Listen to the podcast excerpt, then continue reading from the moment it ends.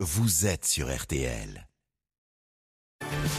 Bonjour Michel. Bonjour Yves. Ce matin, vous vous adressez aux femmes qui se préoccupent de leur toilette intime. Eh oui, on ne plaisante pas avec la zone génitale.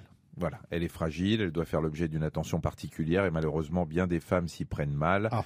au risque d'en être irritées ou de déstabiliser leur flore vaginale. Et puis on ne va pas se mentir, ce n'est pas dans toutes les familles que la mère et la fille peuvent parler de ces choses-là de manière décomplexée, ce Oui. qui fait que souvent les jeunes femmes n'ont d'autres sources d'informations que les copines.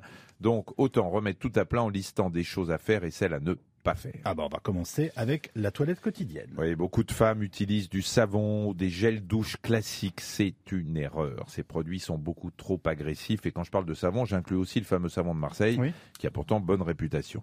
Un autre produit rallie pas mal de suffrages, l'antiseptique moussant. Et ben là encore, c'est une erreur. À force de l'utiliser, les femmes menacent leur Ah oui. écosystème et s'exposent à des infections. Bon alors, quel produit faut-il utiliser? Il faut utiliser des gels lavants doux.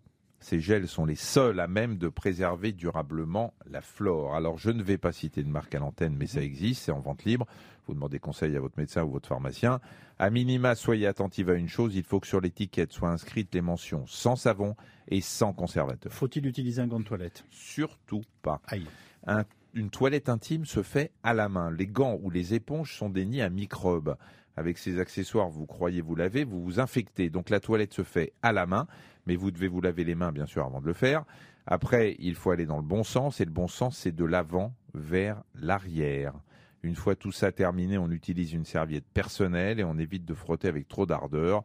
Il suffit de tamponner pour sécher. J'ajoute que si vous pratiquez la douche vaginale, Mhm. c'est une habitude dont il vaudrait mieux se défaire.